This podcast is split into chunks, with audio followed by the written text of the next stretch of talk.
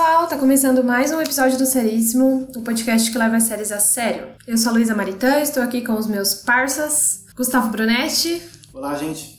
E o André Descrove. Boa tarde para falar sobre uma série que, no seu ano de lançamento, foi considerada a melhor do ano. A primeira temporada de American Crime Story, The People vs. O.J. Simpson. Antes de entrar na pauta, eu queria agradecer muito, a gente queria agradecer muito a audiência dos primeiros episódios. Tá sendo muito legal o retorno de vocês, os feedbacks, a gente tá muito feliz. A gente sabe que tem muita coisa ainda para melhorar, principalmente em aspectos técnicos. A gente não tinha nenhuma especialidade técnica com questões de, de audiovisual. E nenhuma experiência também. e nenhuma experiência. A única coisa que a gente sabe fazer na vida é ver série e falar sobre série. então, a gente tá aprendendo, né? E nossa ideia aqui é que a cada episódio seja melhor. Então, a participação de vocês pra gente é muito importante, né? Tudo que vocês puderem pontuar. E é o que vocês estão fazendo mesmo, contar pra gente o que vocês acham que pode melhorar em termos de qualidade técnica, tipo, tudo que a gente tá podendo fazer para melhorar a gente já tá fazendo. É, mas se vocês tiverem alguma dica, algum conselho aí que, que puderem é, passar pra gente porque a gente só quer fazer o melhor, a gente quer que esse programa seja muito legal para todo mundo, né? Tanto pra gente que faz e para quem ouve, principalmente. Então a gente tá super aberto aí nas nossas redes sociais, tanto pessoais quanto do Seríssimo mesmo. E interajam, mandam pra, mandem pra gente o que vocês querem que a gente fale. É, se tem alguma série que vocês gostam muito, algum assunto que vocês estejam em pauta aí, de repente, que vocês querem que a gente comente. É não só aqui no programa, mas pelas redes sociais também, a gente tá super aberto a discutir e conversar, tá bom? Se por acaso a gente perceber que tem uma série que muita gente tá pedindo, a gente vai considerar com mais carinho para ser o próximo episódio. É, exatamente. Um dos próximos, não Exatamente. A gente está seguindo aqui alguma, alguns é, pré-requisitos não é nem de qualidade, mas de séries que a gente considera relevantes mesmo, né? Que a gente só tá tentando mesclar séries um pouco mais antigas com séries mais recentes pra gente dar esse tom aí e mostrar também para vocês um pouco do repertório que a gente tem para falar das séries, mas a gente tá super aberto para falar do que vocês quiserem também. Bom, então entrando aqui agora na pauta, vamos falar sobre American Crime Story, The People vs. O.J. Simpson. Ou a sigla famosa, né, que é ACSTPOVOJS. Ou ACSTPOOJS. Nossa, gente. Fica muito mais fácil falar da série assim. Não, muito mais. Nossa, tô, tô assim. A gente também pode falar a série do O.J. Simpson. A série do O.J. Então, essa série aí cheia de, de, de letras. É uma série antológica do canal americano FX e essa temporada foi ao ar do dia 2 de fevereiro até o 5 de abril de 2016. Nesse ano a série foi indicada a 22 Emmys, ganhando 9, incluindo melhor série limitada. André vai apresentar a série pra gente. Ela ganhou mais Emmys naquele ano do que qualquer outra série, então foi considerada a grande vencedora do ano em drama, né? Uhum. Que em comédia foi Atlanta, uhum. nesse mesmo ano. Que ano, hein? Que ano? Que anão. Que anão. então tá, American Crime Story é uma série antológica, como a Luísa disse, né? Isso significa que cada temporada conta uma história independente. Que não, e não tem nenhuma ligação entre elas. Porque o American Horror Story tem ligação entre as temporadas, mas o American Crime Story não tem. Essa primeira temporada conta a história do O.J. Simpson, um famoso jogador de futebol americano barra ator né, americano, que foi acusado de assassinar a esposa. E a série é contada principalmente pela perspectiva dos advogados que conduziram o caso, explorando os acordos que foram feitos, é, as coisas que aconteceram por trás das câmeras, as estratégias, as estratégias por baixo dos panos, né? Que na época que esse caso aconteceu, ele foi um grande evento nos Estados Unidos, era transmitido na televisão, as pessoas assistiam, aquele sensacionalismo padrão americano para grandes casos de crimes. Não era padrão na época. É. Foi, foi esse caso foi esse que caso que transformou o padrão. Padrão, exatamente. Foi um grande reality show, né? É. E aí na época não se sabiam desses acordos. Só que em 1997 sai um livro chamado The Run of His Life, The People vs. O.J. Simpson, que é um livro que conta com uma pesquisa extensa por parte do autor, onde ele foi atrás de descobrir detalhes é, secretos sobre o caso. E aí esse livro eventualmente acabou se tornando a série. No mesmo ano teve um documentário também. O J Made in America. O J Made in America. Também ganhou prêmios. Também ganhou prêmios Só que é da HBO e é documentário mesmo. né? São quatro episódios bem grandes de quase duas horas. Bem legal também. Show. E é interessante, já indo para o próximo assunto, que o André falou que é baseado num livro, né? E o que eles resolveram fazer é uma série antológica. Cada temporada tem uma, uma história separada, uma história independente, né? E isso é uma moda mais ou menos recente na televisão. Porque antigamente existiam séries antológicas, né? Desde, desde que a televisão existiu, existia Twilight Zone, existia o Hitchcock Presents, e nunca parou de ter esse tipo de programa. Nos anos 90 e nos anos 2000 tinha o Masters of Horror. O que que era? Eles convidavam diretores de horror para fazer um episódio. Só que cada episódio contava uma história separada. E é por isso que eu não considero que seja uma série de fato. Não existe uma narrativa seriada, serializada. Mirror, né? É, Black Mirror também, eu não considero série por isso. Não que seja ruim, eu não estou julgando o valor. Eu só estou falando que a categorização eu não acho que seja válida. Se vocês vissem a cara de ódio da Luísa agora.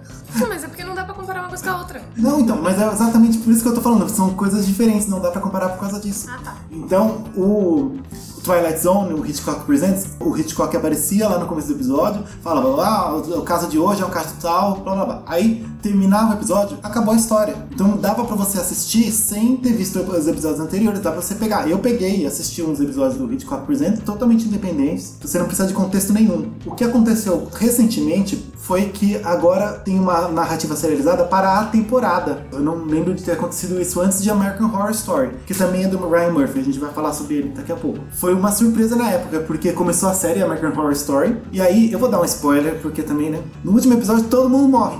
E aí você pensa, como é que vai continuar essa série? E aí, só quando foi ao ar o último episódio, que o Ryan Murphy anunciou que cada temporada seria uma história separada. E na época foi uma grande sensação. Várias outras séries começaram a fazer isso também. Ainda no terror a gente tem um Channel, é, Zero que faz isso, tem Fargo, tem American Crime Story, tem Feud, tem Scream Queens. Várias séries começaram a fazer esse modelo antológico de uma temporada contar uma história em vez de um episódio contar uma história. E esse tipo de abordagem é uma abordagem muito boa para adaptação de livros. Você tinha, por exemplo, The Terror, que é um livrão enorme. Não daria para fazer um filme sobre aquele livro. Só que também não daria para fazer uma série de 3, 4 temporadas. O que, que eles fazem? Adaptam para uma série de 10 episódios. Eu imagino que muitos livros que foram que já foram adaptados para filmes, vão que foram muito sucesso, por exemplo, Harry Potter, daqui a uns 10 anos eles vão fazer séries de TV adaptando os livros porque dá para você colocar muito mais detalhe, dá para você colocar muito mais profundidade nesse tipo de narrativa. O André adora True Detective.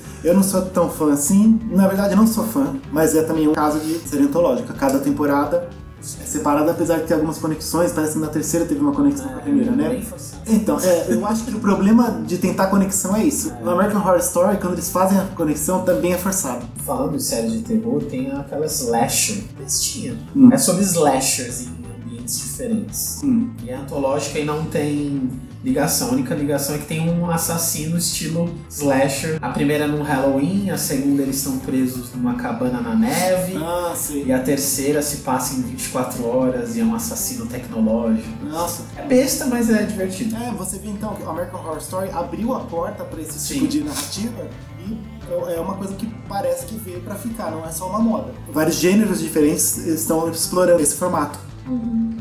E falando de, de American Crime Story, a gente tem esse, essa temporada do Jay. É, é uma temporada com 10 episódios Uhum. que fala desse caso do, do crime do Jay Simpson. A segunda temporada fala do assassinato do Gianni Versace. Uhum. E é muito boa também. E é, no mínimo, tão boa quanto, mas eu ainda acho que é melhor até. Esse formato da série antológica dá pra fazer isso também. São temporadas muito diferentes, tanto no tratamento quanto no tom. É muito mais triste a segunda temporada do de Versace, porque ela é focada no personagem. Na primeira o- a temporada do O.J. Simpson, o que ele tá estudando é a sociedade como um todo. Agora no Gianni Versace, ele, ele é um estudo de personagem do assassino do Gianni Versace. É bem diferente. Eu, eu fico muito curioso como ele vai abordar a terceira temporada que vai sair depois, que é É, sobre então, impeachment. a terceira temporada vai ser sobre o escândalo do Bill Clinton e a Monica Lewinsky, né? Isso vai chamar E impeachment. impeachment. Uma Não coisa é sobre a Dilma. Uma coisa legal de pontuar é que, apesar de ser a mesma série, né? Tipo, é a mesma série, porém, cada temporada é uma unidade completamente diferente. Não existe uma fórmula. Não. É, engraçado que eu fui procurar na, na Netflix pra reassistir alguns episódios. E aí eu encontrei o Versace e falei assim, ah, eu vou, agora eu vou na primeira temporada. Na Netflix elas estão separadas. Então é como se fossem Sim. séries separadas. Sim. E Que faz sentido. Uhum. Faz sentido. É, então, isso é muito legal, né? Porque apesar de ser a mesma série, tipo assim, é o mesmo criador, tem o mesmo nome, mas não é uma fórmula aplicada num- em, em histórias diferentes. Isso. São jeitos de contar, são, enfim, né? é, isso, torna- é, isso é muito, muito interessante. né? Exatamente isso que eu ia falar. Torna tudo muito, muito mais interessante. Uhum. E a primeira, essa do O.J. Simpson, ela é contada em ordem cronológica, Uhum. né? Do começo, de quando ele é acusado, aí ele tenta fugir, até o julgamento e o final. A segunda não. Começa com a morte dele, do Versace, e aí a série vai sendo contada de trás pra frente. Aí o último episódio volta lá pro começo. Uhum. E, e eu acho que se tivesse sido feito ao contrário, não ia ter nem 50% do impacto Não. teve. Mas, então, mas voltando ao de Simpson, né? A Que é gente vai ter que gravar um episódio sobre a segunda temporada. Ah, com certeza. Por isso que a gente também separou. A gente falou sobre a primeira temporada porque a segunda é tão diferente que eu acho que não dá pra colocar as duas e comentar sobre as duas no mesmo, no mesmo Ah, dia. então isso quer dizer que sobre Black Mirror a gente vai ter que fazer um episódio pra cada episódio de Não é Black porque Mirror. Black Mirror não é série, mas eu, Eu não, queria não encerrar o episódio aqui. Pra mim, de verdade, assim, eu achei que foi uma série. O, o ponto principal dela é mostrar como a mídia transforma tudo no que ela quer. Não diminuindo o, o tamanho do escândalo e nem minimizando o crime. Eu acho que todas as questões que são abordadas, desde racismo, machismo, misoginia, violência doméstica, tudo isso é horrível. Mas eu acho que o que a série, pra mim, o que ela desperta mais assim é falar de que forma que essa história foi contada pela mídia e como tudo se tornou pior, contada através da mídia. Uma coisa que eu acho muito legal que o, que o, que o diretor fez foi buscar mostrar os acontecimentos por um ângulo diferente do que a mídia mostrou. Porque tudo que tem de documentário e de imagens do que foi transmitido na época, todo mundo já tá careca de ver, né? Você joga no YouTube e você vê. E ele tentou mostrar de literalmente um outro ponto de vista. Então aquela cena do, do Bronco, né? Bronco, o carro. Que não parece uma perseguição aquilo, parece que o carro tá sendo escoltado. que tipo, é um helicóptero, né, que tá observando, que tá filmando aquela perseguição. E na série você tem uma câmera de dentro do- de um dos carros da polícia vendo aquilo. Isso é uma cena que você não viu, que quem acompanhou o crime na época não, não, não teve essa visão. E pela série você consegue ter. E assim, contar como a mídia contou sabe? O, o- tudo que aconteceu. Porque foi storytelling que deixou tudo pior, E né? No como- meu e ponto de vista. Como a, a- mídia afetou os personagens da história também, né? Sim. Que não são, pessoas- são pessoas, né? Sim. Principalmente a Marcha. O tratamento que a mídia deu pra ela foi horrível. O assunto não era o julgamento, o assunto era o look que ela ia aparecer no julgamento, era o cabelo dela, era o fato dela ir pro tribunal e não dar atenção pros filhos dela. Enfim, coisas que pra mulher acaba sendo muito pior, né? Porque quem tava preocupado com os filhos dos homens que estavam lá protegendo o O.J. Simpson. E tudo isso, como eu trabalho com mídia, né, com Comunicação. com comunicação, com publicidade, com tô nesse meio de jornalismo e tal, é uma coisa que me pega muito assim, prestar atenção e com conteúdo, né? É você prestar atenção em como as histórias são contadas. Enfim, a gente não precisa ir muito longe, né? É só a gente olhar a mídia hoje em dia, como ela conta certas narrativas e como isso impacta na vida das pessoas. É que naquela época a gente tinha uma televisão com milhares, milhões de pessoas assistindo. Hoje a gente tem redes sociais, né? Então foi uma coisa que me trouxe muito uma reflexão, assim, social, sabe? Tipo, muito nesse âmbito de trabalho, tipo, de, dessas coisas que eu estou envolvida. Mas e pra vocês, como que foi ver essa série? Eu fiquei enrolando pra assistir, eu baixei semanalmente, como eu geralmente fazia. E eu lembro que chegou na Netflix, de repente, e aí eu peguei um domingo, era o que? Um meio-dia, uma hora da tarde, falei, ah, vou assistir um episódio. Quando eu fui ver era 10 da noite e eu tava vendo o último. Eu assisti a, a temporada inteira em um dia só. Claro que eu não tinha nada do trabalho pra fazer, deixei de lado. Vida social pra quê, Não, gente? não, não Série é tinha muito melhor. não tinha prova pra corrigir. Mas acho que isso foi importante para mim porque nesse aspecto de eu, eu tava numa fase em que as coisas, as séries não estavam me pegando tanto, assim. Fazia tempo que não tinha uma que, sabe que te pega pelo pescoço assim e fala, me assiste. E essa conseguiu fazer isso. E aí eu virei fã do Ryan Murphy porque American Horror Story para mim é um troço que não desce. Eu acho muito chumbrega, assim. Mesmo a segunda temporada, que eu acho mais legalzinha, é muito besta. E eu não esperava que ele conseguisse fazer algo tão bom, assim. Então, ele tem o meu respeito.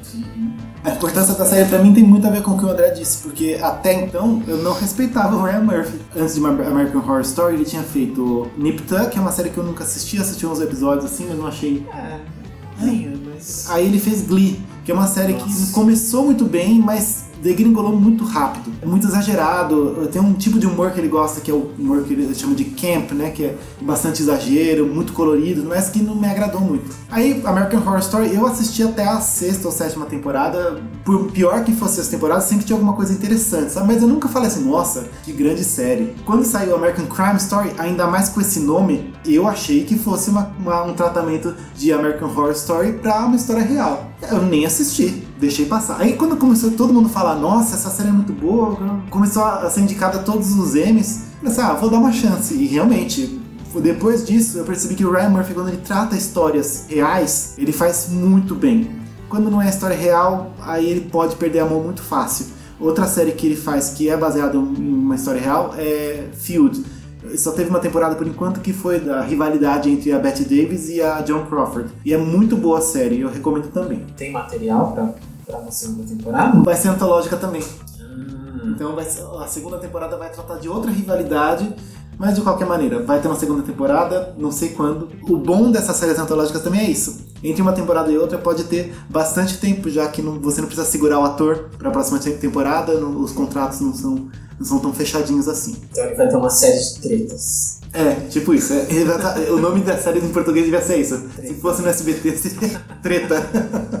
Então o Ryan Murphy é um cara que acerta e erra muito, né, na mesma proporção. Na mesma por- proporção, ainda não. Acho que ele errou mais do que acertou por enquanto. Mas os acertos compensam, porque são grandes acertos. Ele lançou uma recentemente na Netflix, chama The Politician, Uhum.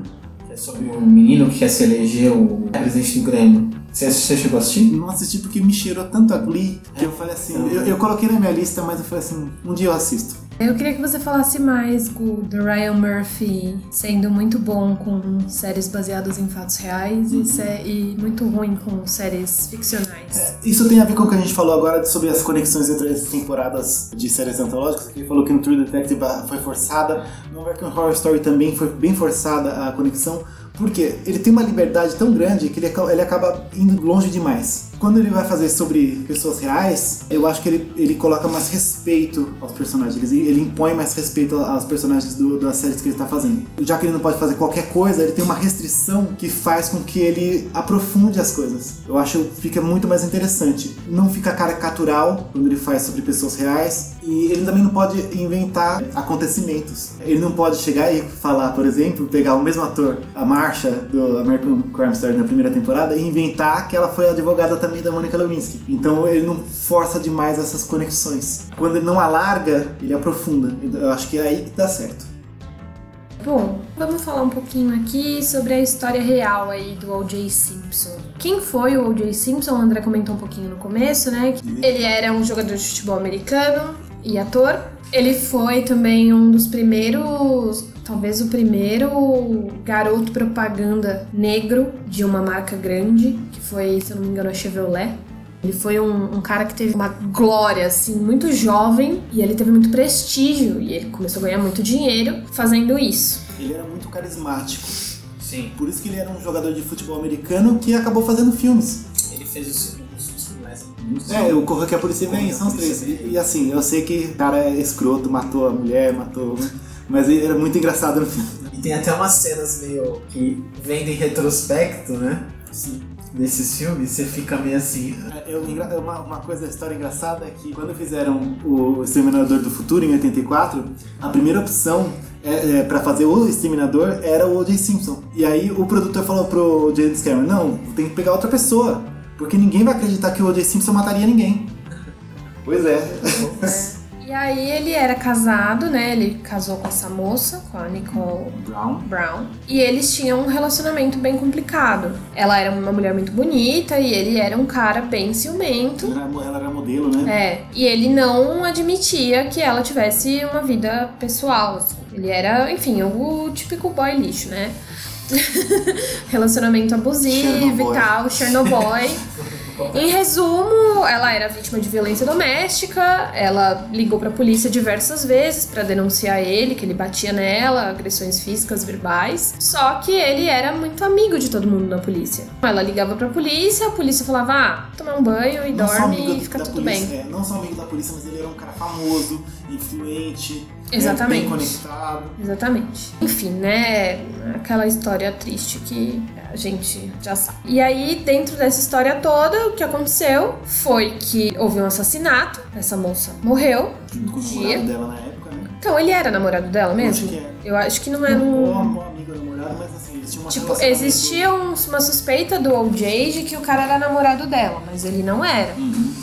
E. Não, não importa se fosse ou não. Não, não é importa, questão. exatamente. Só que, tipo, eles já tinham terminado, eles não tinham divorciado no papel, mas eles. Só que ele não admitia que esse relacionamento tinha acabado. E aí, um dia, esse cara tava chegando na, na casa da, da Nicole e o OJ se escondeu atrás do mato. Ele viu que o cachorro não avançou no cara, o cachorro abanou o rabo do cara. E aí, isso foi um pretexto pra ele matar o cara, porque ele achou que o cara tinha um caso com a Nicole. E aí, enfim, né? Tipo, isso é a história. Ele fala que não é isso que aconteceu. Porque. Logo depois o OJ virou um suspeito. E é tudo muito suspeito no né? caso, exatamente. Ele não se entregou e aí foi feito todo um circo midiático em cima do julgamento se OJ era culpado ou não. E aí uma coisa muito curiosa é que quando a polícia ligou pro OJ pra avisar que a Nicole tinha morrido, diz que a polícia ligou, né, e falou, "Oh, então, OJ, a Nicole morreu. E aí ele pegou e falou assim, a Nicole morreu? Tá bom, tô voltando. Tipo, que ele tinha pegado um avião e tava em outro lugar. Ele não perguntou como ela morreu. Ele só, tipo, claro que assim, a gente não deve julgar o luto das pessoas, nem a É. reação. Mas é estranho. Se fosse só isso, Pois é, a gente falaria, nossa, que reação extrema, nossa, que cara frio. pois é. Mas não quer dizer que ele é assassino. Mas enfim, aí ele voltou e aí começou todo um circo midiático em cima. A gente também tá vivendo uma época em que a repressão policial contra os negros nos Estados Unidos era uma coisa muito bizarra. Dois anos, se não me engano, antes desse assassinato, o que aconteceu? Teve um caso muito importante em que é, foi filmado um caso de brutalidade policial contra um jovem negro, exatamente. E aí começaram a ter revoltas e protestos, e no final das contas, os policiais que agrediram foram inocentados. Então a comunidade negra estava, com, estava bastante revoltados Sim. em relação ao que aconteceu. E isso influenciou diretamente o modo como o caso do O.J. Simpson foi tratado. Uma das estratégias dos advogados foi transformar essa acusação contra o O.J. Simpson em um caso de racismo. Tipo, ah, ele está sendo acusado porque é o- o, Porque ele é negro. Porque ele é negro, exatamente. Enfim.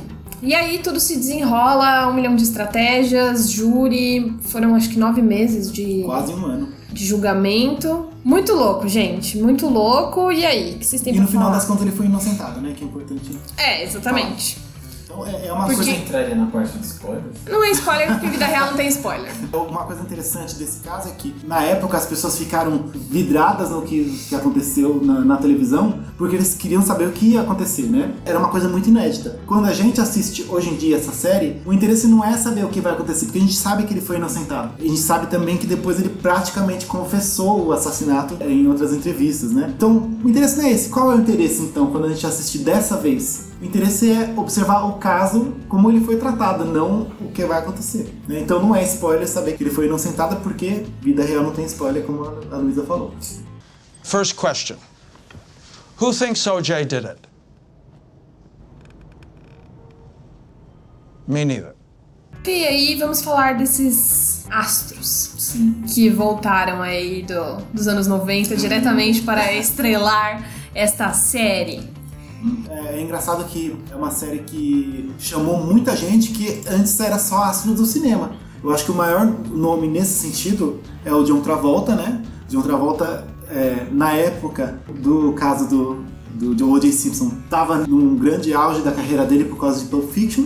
E não é por acaso que o Ryan Murphy, por causa de uma série, falando sobre os anos 90, trouxe o John Travolta pra fazer um personagem. E é um grande astro do cinema, fazendo um papel na televisão pela primeira vez. Isso foi uma coisa, eu não vou dizer que é uma coisa inédita, mas um astro do tamanho do, do John Travolta fazendo um programa de TV não é algo que você vê todo dia. É, ele tava meio morto. Sim. né? É. Sumido. Ele teve dois grandes auges, né, por causa do, dos embalos do Céu da Noite e depois Pulp Fiction, mas assim, ele é um cara que ainda é famoso. Ele escolhe muito mal É. né, o que ele faz. Ele não, não aproveitou as oportunidades, é verdade. Well, I'm not black. I'm OJ. Outro que não aproveitou, e também sumiu de novo, foi o Cuba Gooding Jr. É, o Cuba Gooding Jr. que fez depois American Horror Story. Ele virou agora. Porque assim, quando você faz uma série com Ryan Murphy, você, você tem emprego garantido pro resto da vida. Porque muitos atores fizeram American Horror Story na primeira temporada, ficaram pra segunda, pra terceira, pra quarta. Aí tem gente que fez é, outras coisas. O cara que faz o, o juiz também apareceu em American Horror Story. Eles começam a aparecer nas séries do Ryan Murphy por aí. É uma grande família. É, exatamente. Que não para Já, de o currículo já tá no banco de dados lá, né? É só. Já tá cadastrado lá. É, o, tipo- o PJ já tá cadastrado. Essa foi a decisão mais polêmica do elenco, porque ele não parece nada com o OJ. Ele só é negro. A voz dele, o tamanho ele, dele. Ele é baixo, É. ele não é musculoso. É, então eu- é, foi uma decisão polêmica fazer e realmente ele não fez o OJ, mas ele fez um personagem muito bem construído. Ele é um bom ator, então deu certo por causa disso. Nossa, eu gostei muito do Lucas. É, então, pois é, mas é porque você não conhece o OJ. É, então, não tem nada a ver. Se você comparar, você fala assim, é, não ficou tão bom assim. Mas a interpretação em si foi, foi muito boa. Ah, durante as gravações ele não sabia, né, se o O.J. Simpson era culpado ou não. E aí ele sempre gravava dois takes das cenas, é, uma interpretando como se ele fosse culpado e uma interpretando como se ele fosse inocente. E na hora da montagem, o editor misturava, né? Então misturava os trejeitos dessas duas encenações. O meu entendimento durante a série era muito isso, você não sabe realmente se ele é culpado ou não. Isso é uma coisa muito legal que o Ryan Murphy trouxe. A série não compra um lado, ela mostra os fatos. E essa montagem, ela contribui pra essa dúvida que você fica, tipo, puta, uma hora você fala, não, certeza que ele é culpado. Aí você fala, "Puta, será? Não, mas não, não. Mas pode ser que não seja. Não, mas é sim. e eu acho que esse, esse truque de montagem é uma coisa muito interessante, muito inteligente. E é interessante também que conforme você, você vai chegando no final da série você, e fica cada vez mais claro que ele realmente cometeu o crime, é, você percebe essa, essa inocência como dissimulação. Uhum. É, a interpretação que você tem E você é fica com diferente. mais raiva ainda É, dele. nossa. É uma série que cultiva o ódio em você. Daddy, do you think OJ did it? No, of course not. You know Uncle Juice. You know he would never hurt anyone. Well, Mom says he did. Look, your mother, your mother's very emotional right now, and I understand that. She lost Nicole. We all lost Nicole. But she shouldn't be talking to you about these things. E o David Schwimmer, né? Que é outra pessoa que voltou. Que o André gosta muito por causa do, do Ross. Grande Ross. Ah, mas ele é um bom ator, vai. Ele é bom diretor também. Ele fez um filme chamado Trust, que é bem legal. E, inclusive, é um dos personagens que eu mais. Eu acho a jornada dele uma das mais interessantes no, na série. Mas eu acho que a história do Bob Kardashian, dentro dessa história, é uma história muito interessante. É, pois Porque ele é um cara que sabia o tempo todo que o OJ era culpado. é. Não na, na série. Não, ele sabia. Só que ele tinha uma. ele era amigo do OJ. Uhum. Não, é que é, é, depois a gente vai falar melhor, né? Mas o que eu vejo é aquela pessoa que não queria acreditar. É, então. Então não é que ele sabia. ele tinha uma amizade, uma lealdade. Então, mas não é desde o começo. No começo ele, ele simplesmente fala, não, não é possível. O Jay não é É. amigo, mas aí, com o tempo ele vai vendo as evidências e Isso. cada aí- vez mais. Exato. Tanto que no percebe. final ele se afasta. Sim, e, e o aquele episódio, eu, eu revi alguns episódios, e tem um episódio, eu acho que é o 8, em que ele vira pra mulher dele e fala assim, meu, ele fez mesmo, né? Só que agora, se eu abandonar, eu vou estar condenando ele. Exato. É, é, eu acho que é uma boa atuação. Nessa cena, principalmente, me emocionou quando eu Sim. vi. É in- interessante essa jornada que ele teve de não acreditar, porque tinha o parça dele, mas aos poucos e chegar ao outro lado, convencido de que o amigo dele. E foi uma grande decepção pra ele, né? Ele dá um show, assim, de atuação. Esses são os três destaques de os atores, retornos. é, os retornos dos Os anos retornos, 90. mais a. a- Porque o Ross, tam- o, o Ross, o David Schwimmer também, como o Ross estava fazendo muito sucesso na época Sim. do, do julgamento do J. Simpson, mas tem outros atores que não são retornos, né, que Uhum. também estrelam de maneira magnífica essa série. What do you really want, Marcia? I'll do anything for you. Something different. Softer. I've never had to think about anything like this before, so. I'm a little nervous. A gente tem a Sarah Paulson, né? Que faz a marcha, a promotora. Ela é a atriz queridinha do Ryan Murphy, que fez todas as temporadas de American Horror Story. Também fez essa, com bastante destaque. E ela sempre faz muito bem todos os papéis. É engraçado que ela, ela tinha uma carreira na- no cinema bastante esquecível, ela fez pouca coisa. Depois que ela começou a fazer televisão, começou a fazer essa série do Ryan Murphy, todo mundo começou a prestar atenção nela, porque ela teve uma chance de brilhar, uma chance de mostrar o talento dela. E eu acho que ela nunca teve tanta chance de mostrar o talento dela quanto fazendo a marcha nessa série. Ela realmente faz um- uma personagem bastante complexa. You've presented a defense that is based completely on lies and deceptions. Just teasing the public, the media, by throwing them bits of the tapes.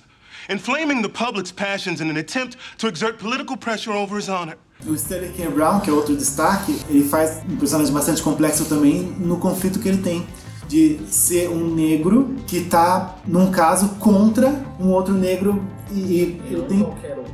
não qualquer outro negro, né? Mas ele tem um conflito com a comunidade negra, porque todo mundo falando, mas meu, você tá lá ajudando a colocar um outro negro na cadeia. É, ele sente esse conflito até o final. E não só esse conflito, como o conflito dele saber que ele é um bom profissional, mas sempre tem aquela dúvida de será que eles me trouxeram porque eu sou um bom profissional ou porque eu sou preto?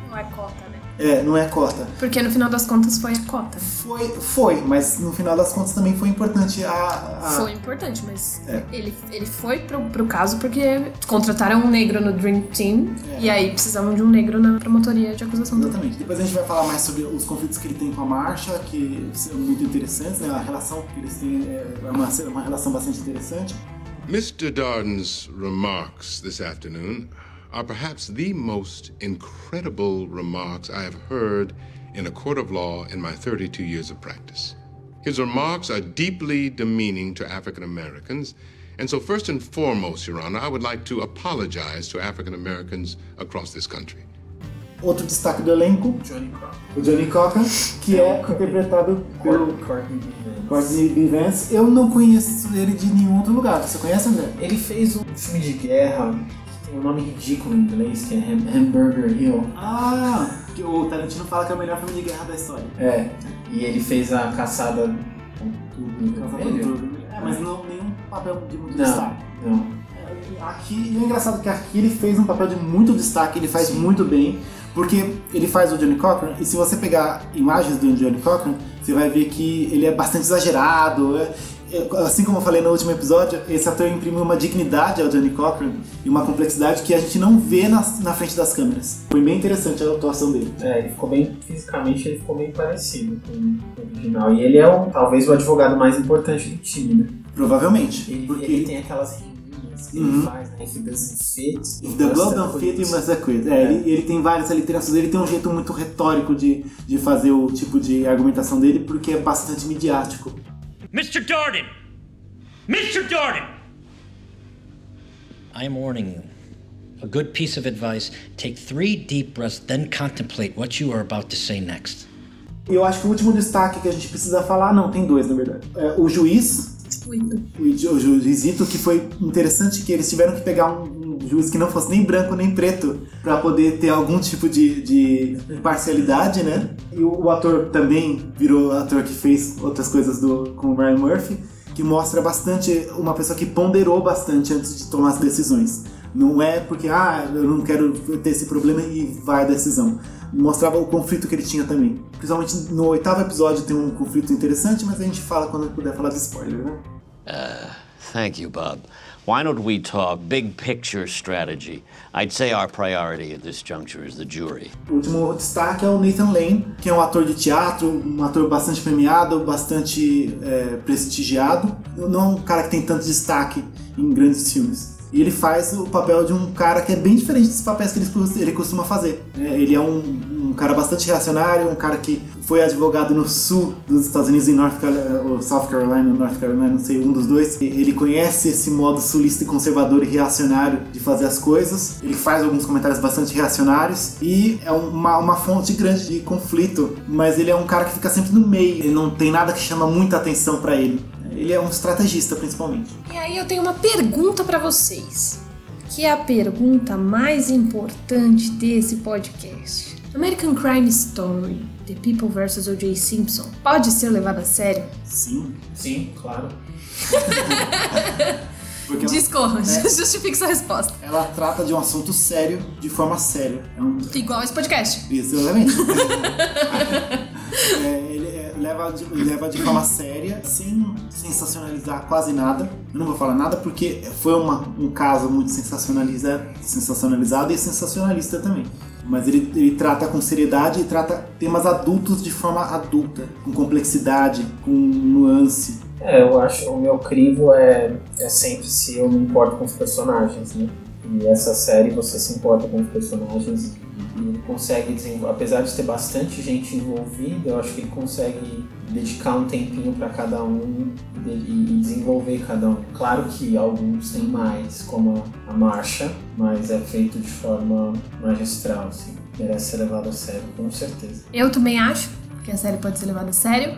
Ela faz de forma magistral o que ela se propõe, né? Que é contar uma história de um outro ângulo, né? De um outro ponto de vista, mas preservando a, a, a realidade dos fatos e com um primor técnico visual muito bom, né? Porque a direção, ou, ou a direção de arte, a fotografia da série são impecáveis. Impecáveis.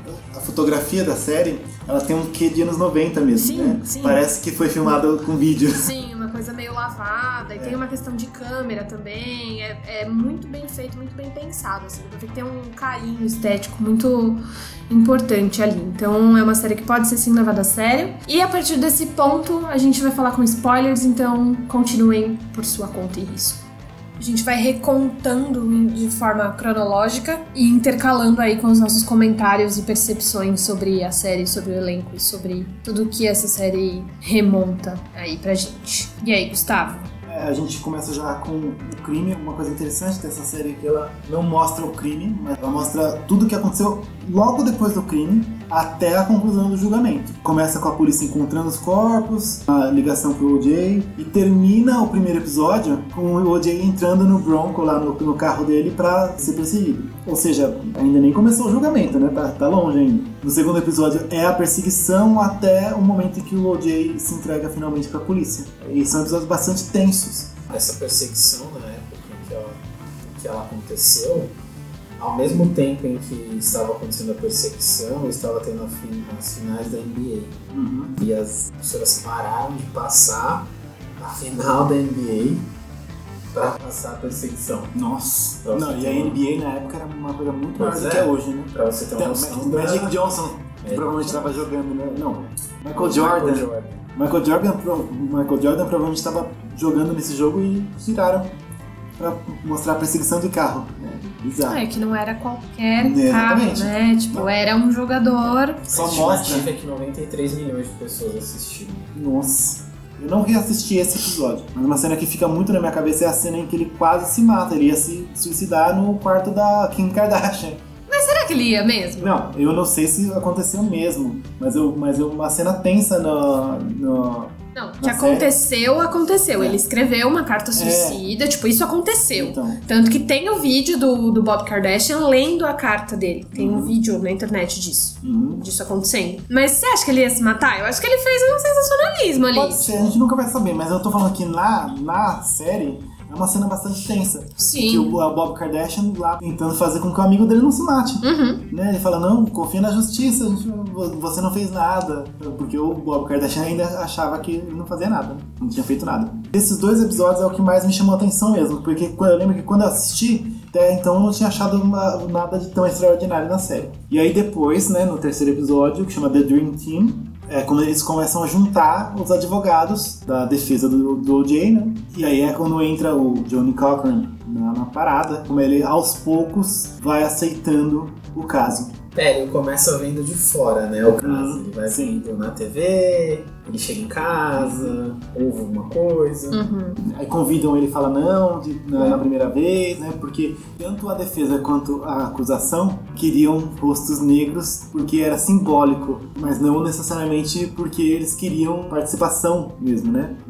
É, e, e aos poucos a gente vai percebendo que quem ele deveria liderar a estratégia da defesa, né? Só que mesmo assim o Shapiro, como foi o primeiro a ser chamado, ele queria ficar sempre à frente. A gente não pode esquecer que também foi um julgamento midiático muito grande que fez com que os advogados entrassem em bastante evidência. E quando você é um advogado famoso, você pode cobrar muito mais. Então era bom para a influência e para o poder deles aparecer bastante na mídia. O Johnny Cochran virou um grande advogado. Ele, ele é, foi o advogado de muitos outros casos depois. Acho interessante a discussão, a escolha né, Uhum. dos advogados para decidir quem seriam os membros desse Dream Team. Eu acho que o episódio é dirigido bem na forma como ele te mantém preso, que é basicamente uma hora de pessoas falando. É, é verdade. Tem pouca ação acontecendo, mas você fica querendo saber o que vai acontecer, o que vai acontecer, o que que eles vão escolher. É uma coisa que eu acho muito interessante, muito uma fala que me pegou muito nessa escolha, né? Quando levaram o. Ai, eu sou muito ruim com o nome das pessoas. O menino do This Is Us. Stanley Brown, o Chris Darden. O Chris Darden. Uhum. Quando fizeram a escolha, né, de colocá-lo no, no, no time lá dos procuradores, que foi uma escolha, como a gente falou na primeira parte do episódio, uma escolha por cota, né, digamos assim, entre aspas, porque a gente tinha um negro no- na defesa do OJ e era preciso colocar um negro na acusação. E aí uma fala que ele coloca em algum momento, não lembro exatamente qual que era, mas foi um momento de conflito ali, porque isso é uma coisa muito curiosa também. Dentro da acusação, houve muito conflito. Chegou uma hora que não tinha mais o que fazer. Tipo, eles tinham todos, eles tinham a faca e o queijo na mão, só que eles tinham todo aquele circo midiático em cima, e eles tinham uma estratégia muito boa do outro lado, e eles tinham meio que todos os privilégios que o OJ tinha, né, de, do- de- do, do fato dele ser famoso e das, das seguranças, né, as seguranças que ele tinha por ser quem ele era, que minavam as estratégias da, da acusação. Eu acho que uma coisa interessante dessa, que mostra essa série, o OJ é culpado, mas ele é inocentado porque a polícia é culpada tão frequentemente. Então, quando ele é inocentado, não é porque falaram assim, ó, não, o OJ realmente não fez nada. É porque a polícia tem, inegavelmente, um problema com negros. O detetive do caso, que é o Furman, é um cara nazista, que no começo ninguém sabia, mas o Chris Darden, o, é, o Darden, percebeu que tinha alguma coisa errada e ele falou, ah, melhor não colocar ele em tribunal, né, pra ser testemunha.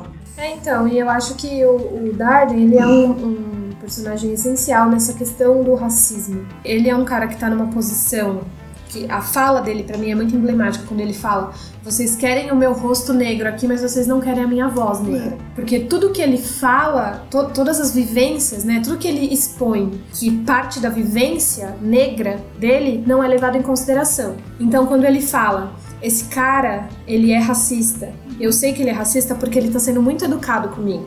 Um educado no extremo, né? Exatamente. E eu sei que as pessoas que são racistas, elas se comportam dessa forma.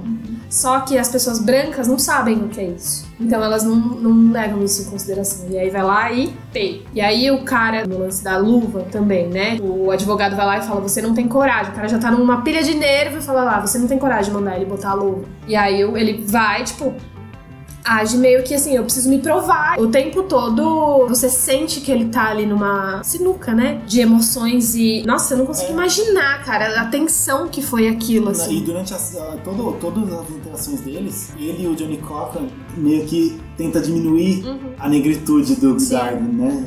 E tentar falar assim, não, você não é negro de verdade, você, você não tá, você tá é, agindo contra a sua, sua comunidade. You think I don't understand the situation? I get it. It's payback. OJ's the first black defendant in history to get off because he's black. The people will see who the police really All the people saw is how well you can twist the system.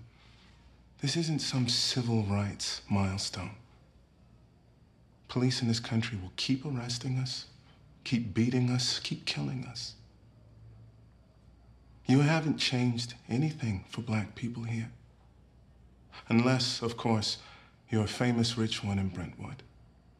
Pois é, sendo que ele não tá ali pela causa do OJ. Ele tá ali pela questão do racismo e defender um negro que está sendo, entre aspas, acusado injustamente. É, eu acho que esse é o ponto central desse episódio, né? Exato. E aí o que acontece é, o meu ponto de vista é, ele não está defendendo a coisa certa. Né? Tipo, ele está defendendo ali, o papel dele é defender o ponto de vista dele, mas não ele não está nas vias certas para fazer isso. Porque é. ele tá simplesmente ignorando que o cara é um assassino uhum. para defender um ponto de vista que não é menor. Tipo, é lógico que a violência policial contra os negros é um bagulho horrível. Aquela não era a pauta a que ele tinha que se fixar para discutir isso. É, então. é, é, muito diferente de se ele fosse um jovem negro qualquer sendo acusado da morte de uma menina branca. Mas ele era um cara famoso, influente. Tipo, eu vejo isso como duas coisas bem diferentes. É, uma, um, eu vi um crítico falando uma coisa interessante que é, é, existem duas narrativas aí, que é a narrativa do racismo e do feminismo, que se colidem, porque é o caso de abuso doméstico, só que é um homem negro, e também tem a questão da marcha, né, que tá passando por várias questões do feminismo,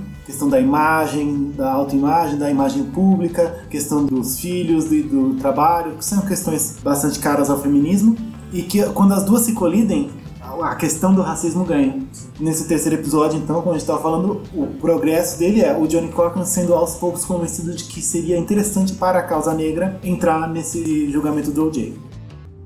It is preposterous to say that African Americans collectively are so emotionally unstable that they cannot hear offensive words without losing their moral sense of right and wrong.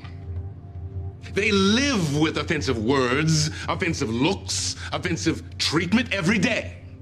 And so, Your Honor, I am ashamed that Mr. Darden would allow himself to become an apologist for Mark Furman.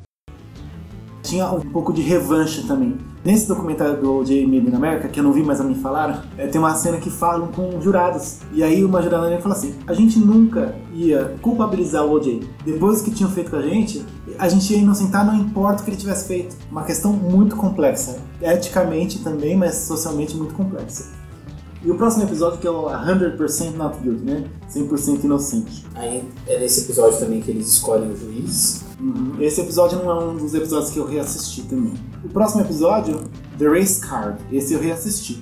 O próprio nome já diz que é sobre racismo. O diretor desse episódio é o John Singleton, que é um diretor é, que é negro, dirigiu vários filmes é, importantes, Boys in the Hood Boys dele, né? É um filme bastante importante. É nesse episódio que tem a discussão de se eles vão salientar o fato do O.J. ser negro ou não na estratégia de defesa deles. Né? Nesse episódio, o julgamento ainda nem começou. Ele começa, na verdade, no, no, final do episódio. E o Johnny Cochran fala que ele não vai jogar a carta do racismo, né? ele não vai dar essa cartada. E no final das contas, ele acaba fazendo numa, de uma maneira tão direta assim, né? E é um episódio que discute bastante racismo. Inclusive, é um episódio em que os primeiros conflitos entre o Darden e a, o resto da promotoria começam a aparecer. É nesse episódio que ele vira e fala: Ó, oh, Furman, eu acho que não é uma boa escolha, não. É, depois eles descobrem que ele tem uma coleção é, termina assim. É, termina assim. Como é mostrado que ele tem essa coleção, já deixa muito clara qual é a posição que ele tem em relação a isso, porque ele tá lá limpando o vidro assim, tipo, com uma devoção, sabe? Ele olha de uma maneira que com orgulho aquilo. Então, é um episódio que eu acho que é o mais focado na questão racial até o momento. O próximo episódio é o Marcha, Marcha, Marcha, que pra mim talvez seja o melhor episódio da temporada. É o que ganhou Emmy, né? Sim, é o que ganhou Emmy de se foi de, de roteiro, né? Uhum. E a, provavelmente a Sarah Paulson ganhou o Emmy de melhor atriz por causa desse episódio, que é um episódio que mais foca na questão da marcha e como ela foi tratada pela mídia. As pessoas estavam muito mais interessadas na roupa dela, no cabelo dela, do que divórcio, divórcio dela, né? A questão de se ela poderia realmente levar o caso à frente sendo que ela tinha dois filhos para cuidar, que ela é uma mulher divorciada. Toda a competência dela é botada em xeque a todo momento. A cena em que ela tá cortando o cabelo para ser um cabelo novo, e ela tá com uma cara assim, tipo, pensando no futuro próximo que vai ser muito mais brilhante, né? É uma atuação muito boa da Sarah Paulson. Aí ela vai com todo orgulho, assim, chegando no tribunal, com bastante confiança, mas aos poucos ela vê as caras das pessoas olhando o cabelo dela e a, a, confiança dela vai minando aos pouquinhos. E é muito precisa a atuação dela. É uma cena que eu nunca vou esquecer. Eu vi um programa, a própria. A Marcha. A Marcha. no programa ela perguntou o que ela achou da atuação, né? E ela falou que ela assistia a série e ela ficava impressionada assim, com a atuação, que ela lembrou das coisas que ela tava perplexa. Ela falou, tipo, eu, eu tive que beber muito vinho enquanto eu assistia os episódios, porque. E teve uma, um lance de preparação da, da atriz também, que, tipo, ela encarnou muito, assim, a personagem. Tipo, ela falou que ela começou a usar o mesmo perfume que a Marcia usava. E ela fumava muito. E ela falou que ela começou a fumar. Eita. É, desenvolveu o vício, né, de, de fumar em momentos que ela não fumaria por causa da personagem. Nossa. E que aí depois ela teve que, que fazer um tratamento, se preparar. Então que ela encarnou muito, assim, o personagem. A série toda, mas principalmente esse episódio, é o episódio em que a gente finalmente teve justiça pra pessoa, Marcia. Até então, ela tinha sido ridicularizada pela mídia, no- pouco se falava, e o fato dela ter perdido um caso que, assim, muita gente diria que estava ganho, tudo isso foi posto em xeque e aqui o Ryan Murphy, é, inclusive esse episódio foi dirigido pelo Ryan Murphy, né? Ele conseguiu trazer a reputação de volta da Marcia. Agora, eu acho que depois dessa série nunca mais vão, vão olhar pra ela da mesma maneira que olhavam antes. Your Honor, at this time, the people would ask that Mr. Simpson step forward and try on the gloves recovered from Bundy and Rockingham. O próximo episódio. Você lembra desse episódio, André? Do- Do Conspiracy Theories é o episódio que termina com o OJ é, provando a luva e a luva é muito pequena. Então isso meio que quebra o caso. Né? É, o, é o momento que, que ele ganha mais força. né? E foi a ideia do, do Darden. Né? É, na verdade Que- foi uma foi provocação, né? Foi Ele uma caiu no bait provocação. na, na provocação. E assim, foi uma grande cagada isso, né? Porque, assim, ele poderia provar uma outra luva da mesma loja, do mesmo tamanho, para ver se servia. Agora, o cara tá com uma luva de látex por baixo.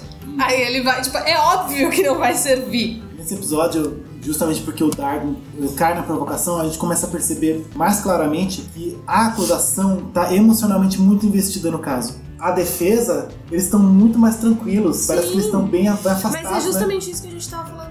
As provas estavam todas ali. Só que a, a- a defesa tinha uma plenitude, eles tinham uma segurança que era acima da lei. Não, mas a segurança deles também é porque eles sabiam que os fatos estavam no lado deles. A- O DNA, que era uma prova, a marcha ficava insistindo nisso. Nossa, é um em cada 57 milhões de pessoas, né? Que é uma, uma identificação precisa. Só que o júri não sabia o que era DNA. O público em geral não sabia direito o que era DNA. Então, eles estavam muito confiantes na verdade. Porque eles achavam que a verdade ia- ia ser a cartada deles. Mas eles não estavam contando com o fato de que os advogados iam trazer uma narrativa, uma história que ia fazer as pessoas duvidarem da verdade. Mr. Fung, while all of this can seem complicated to a non scientist, the results are astoundingly accurate in terms of matching a suspect to tiny traces that have been left behind. Would you agree? Oh, certainly. The matching process is many, many times more accurate than a fingerprint. E aí depois vem um episódio, a Jerry in Jail, né? Que é um filme na prisão. Esse é o favorito. É o favorito, é? certeza. Eu, se não fosse o Marcha, Marcha, Marcha, eu falaria que esse é o melhor episódio também. Por que, que esse é o seu favorito, André? Ele pausa né, a história para mostrar como que o júri viveu nesse quase um ano de, de julgamento. Isso é uma coisa que eu descobri assistindo esse episódio, eu não sabia disso, mas quando tá tendo um caso desse nível, o júri tem que meio que tirar férias. É, eles vivem num grande Big É, Brother. eles tiram férias da, da, da- da vida realidade. deles, né? Da Uhum. realidade, eles vão morar em outro lugar. Eles não podem ler nada do que tem alguém de fora, ou que pode ter alguma coisa do caso, eles não podem ver TV. É, exatamente. E aí eles ficam no hotel, todos eles, e aí existem tensões que surgem lá. Sim. Como, por exemplo, se eles vão. o que, que eles vão assistir na TV, né? E é engraçado porque os, os brancos querem ver Seinfeld, lembra disso? Sim, eu vou Os negros querem ver o Martin. É, o- mas é, é, nessa cena tem uma das coisas que eu acho mais inteligentes dessa cena. Lembro que eu fiquei muito impressionado quando eu vi, porque depois- logo depois dessa cena que eles estão brigando, os brancos querem assistir Seinfeld, mas os, os pretos nunca viram nem falar de Seinfeld. É uma coisa engraçada, né? Porque Seinfeld era um grande sucesso na época. E o Martin também, os brancos nem sabiam que era o Martin, mas os, os pretos queriam ver Martin. E aí corta pra uma cena do, do OJ rindo muito, falando de ah, ele, então ele tem que pedir desculpas pro chimpanzé. Nossa, deviam dar uma série pro Kramer. Ou seja, o OJ assistia Seinfeld. E aí eu acho que é quando deixa muito clara a questão de como o, o OJ ele era preto, mas em termos de personalidade e comportamento, ele vivia entre os brancos e ele tinha uma concepção muito branca da vida. Ele não se considerava, né, É. membro da comunidade negra. Eu, eu vi um negócio assim, que falava, não sou negro, sou OJ. Ele não, não falava que ele era negro. Então. Então tinha, ele vivia como se ele fosse branco e tipo ele era um cara que jogava golfe. Então é, tem uma cena até que, se eu não me engano, é quando acho que é quando ele, ele é absolvido lá, que ele volta pra casa dele vai dar uma festa. Os itens de decoração da casa dele, tudo é muito europeu assim. Não, isso aí acontece quando o júri vai visitar a casa. Ah, é E aí o verdade. Johnny Aí, Cochran- eles têm que mudar, Ele né? colo- tira todas as fotos dele jogando golfe com branco, É gente branca. verdade, que ele não tem coisas- conexão é, nenhuma com a comunidade umas coisas negra. africanas Uhum. lá, um quadro de uma menininha negra, tudo pra disfarçar. Exatamente. E Nessa hora que, que você vê o contraste dele e do Darden, porque o Darden é um negro que faz parte da comunidade negra, mas ele tá acusando um outro negro, então a comunidade negra fica contra ele. Exato. E a comunidade negra, apesar do OJ viver num bairro de branco, ter uma vida de branco, Uhum. a comunidade negra se pôs no, no E se lado dele negar, por né? causa do Johnny Cochran. É, e se negar como negro, né? Sim, esse corte, né, do, do, do, do júri brigando, que vai assistir, e o OJ falando bem do Seinfeld, não é tão sutil? Não, mas é... Mas é uma- muito bem colocado. É, é uma montagem muito bem feita. inteligente. Exatamente, eu eu achei muito legal. Gostei também. Esse é o episódio mais tenso da série, porque você começa a ficar claustrofóbico junto com o júri. Geralmente, os julgamentos em si demoram dias, mas esse daqui durou um ano. Não, e é muito doido, porque é um dos. Qual episódio que é esse? Esse é o oitavo. É, então, tipo, já é o final da temporada. Você já tá saturado, né? De todos aqueles acontecimentos. E aí, quando você se depara com esse episódio, você pensa, cara, enquanto tava tudo isso acontecendo, essas pessoas estavam trancadas lá dentro. E aí, você tem uma dimensão ainda maior do tamanho do problema. Tem uma hora que você não aguenta mais olhar pra cara daquelas pessoas e você não tava vivendo. Imagina, só quem tava é, lá. exatamente. Tipo, vo- você foi forçado a conviver com essas 12, 16 pessoas e você tá muito tempo lá. Eles não podiam falar sobre aquilo, eles não podiam é, conversar com famílias, as conversas com a família dele eram monitoradas, via um pouco. Tem uma menina lá que começou a ficar, a, a correr, sabe? Ela teve quase um colapso nervoso. E eu acho que eu seria que nem essa mina. Eu ia comer, porque é assim que eu lido com os meus problemas.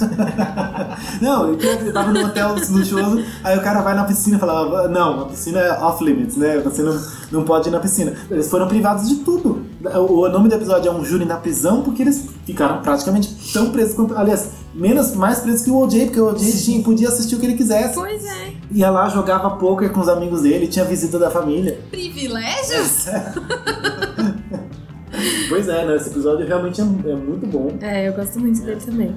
E é nesse episódio também em que começa a cair a ficha no, no Kardashian de que o OJ realmente era culpado. Ele já percebeu que era culpado, mas é aí que ele externa o conflito dele. Ele fala pra mulher dele: se eu abandonar o OJ agora, eu vou assinar a condenação dele. Eu não posso fazer isso. Então eu vou continuar até o final, mas o OJ pra ele já tinha morrido. É, tanto que na, na cena do veredito, a expressão do, do Bob é muito triste. Peculiar, assim. né? É. Tava todo, toda a, a defesa comemorando e ele lá naquela cara, tipo, só, ele, ele cometeu um crime e vai. É, e assim, ele não, ele não podia comemorar porque ia contra os princípios dele, Uhum. mas ele também não podia, tipo, ter nenhuma reação negativa pra não demonstrar que ele tava indo contra o É, amigo por- dele, né, no Porque ele, caso. ele é um advogado católico, ele acredita na justiça, acredita no sistema. E aí quando ele vê que o sistema realmente falhou Uhum. e não conseguiu condenar o, o OJ, é, é, Não, foi e uma, mais, uma e mais do que isso, né? O cara era dele. amigo dele, Não, né? mas, sim, mas nesse momento, né, nesse esse julgamento, a destruiu toda a visão de vida dele. Ele confiava no amigo e viu que não era o que era. Ele confiava na justiça e viu que não era. É uma decepção total. E aí depois tem um nono episódio, Man from, from Heaven, né? Em que eles encontram uma- umas fitas numa entrevista do Furman, em que ele fala a palavra nigger tipo 50 mil vezes, ele mostra toda a brutalidade, e aí essas fitas, né, a discussão do, do episódio é se essas fitas são só relevantes para o caso do OJ, ou se também são relevantes para o interesse público dos Estados Unidos em geral a respeito da polícia. E esse julgamento abriu discussão a respeito do comportamento da polícia muito mais do que, do que tinha sido antes. Envolvia umas coisas com a mulher do juiz também. É, sim. Né, a sim, mulher porque a mulher do juiz era a chefe de polícia. E aí nessas fitas o Furman fala mal da chefe de polícia também. Exato. E aí o Ito falou que ele não queria ouvir as fitas. Ele Uhum. falou, eu não vou conseguir ser imparcial se eu É. ouvir. Então ele convocou um outro juiz pra ouvir as fitas. Ele falou, eu só vou ouvir o que condiz com esse caso. Sim, e aí no, no caso o que, o que foi decidido é que ele ouviria as fitas, mas que essa parte da, da mulher dele seria excluída. Exato.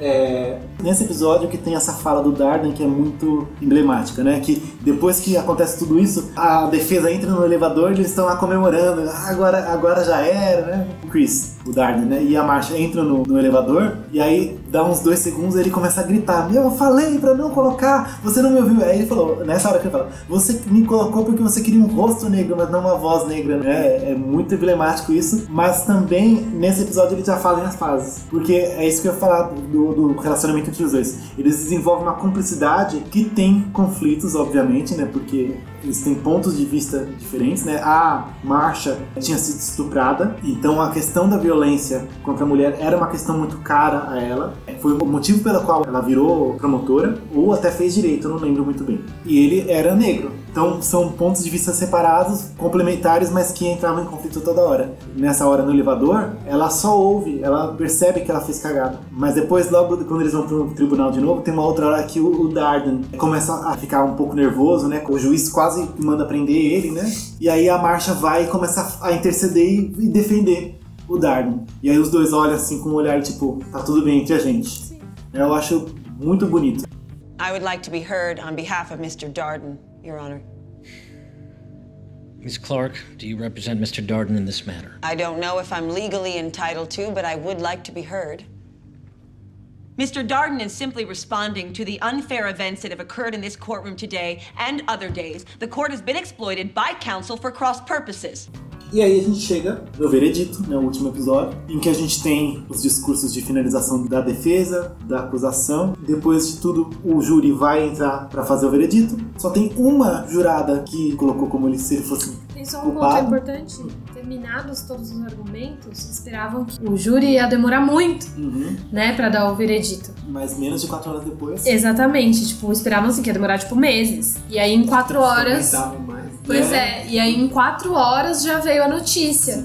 E aí nessa hora a defesa falou: Meu, a gente ganhou. Né, Porque, porque para preencher o formulário de quando você condena, ele, o formulário é maior, então demoraria mais tempo. A defesa falou, é, é isso. Não, e mesmo pra questão de argumentação. Imaginou-se, né, que, que seria uma coisa muito mais complexa, mas pra quem tava ali enclausurado, né, todo aquele tempo vivendo aquela situação horrível. Por E- causa do episódio 8 não é nenhuma surpresa. Exatamente, exatamente. Mas foi uma surpresa pra quem estava do lado de fora, né? Tipo, eram dois universos completamente diferentes. É muito doido. É, eu acho que esse é o grande trunfo dessa série. Ele mostra vários ângulos diferentes da mesma coisa. Sim. E aí você tem uma visão muito ampla, muito completa Uhum.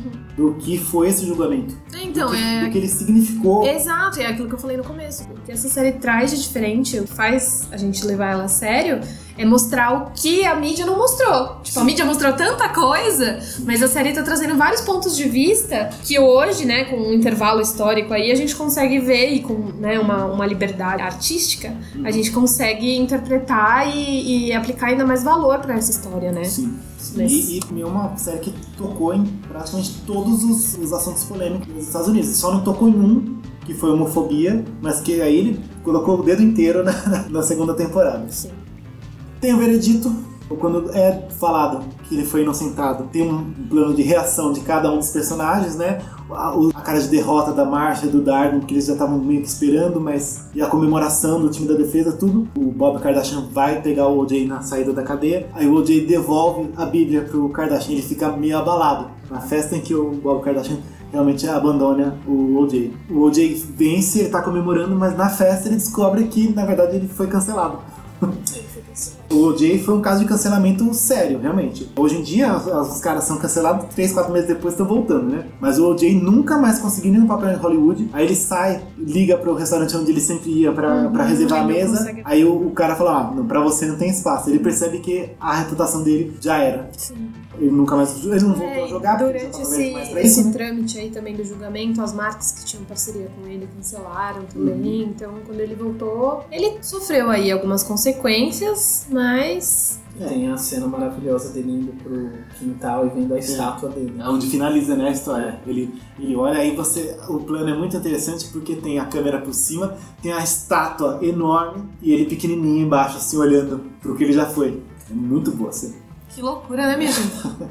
Eu achei também essa série bem incrível. Eu acho que super vale aí pra quem não assistiu, assista.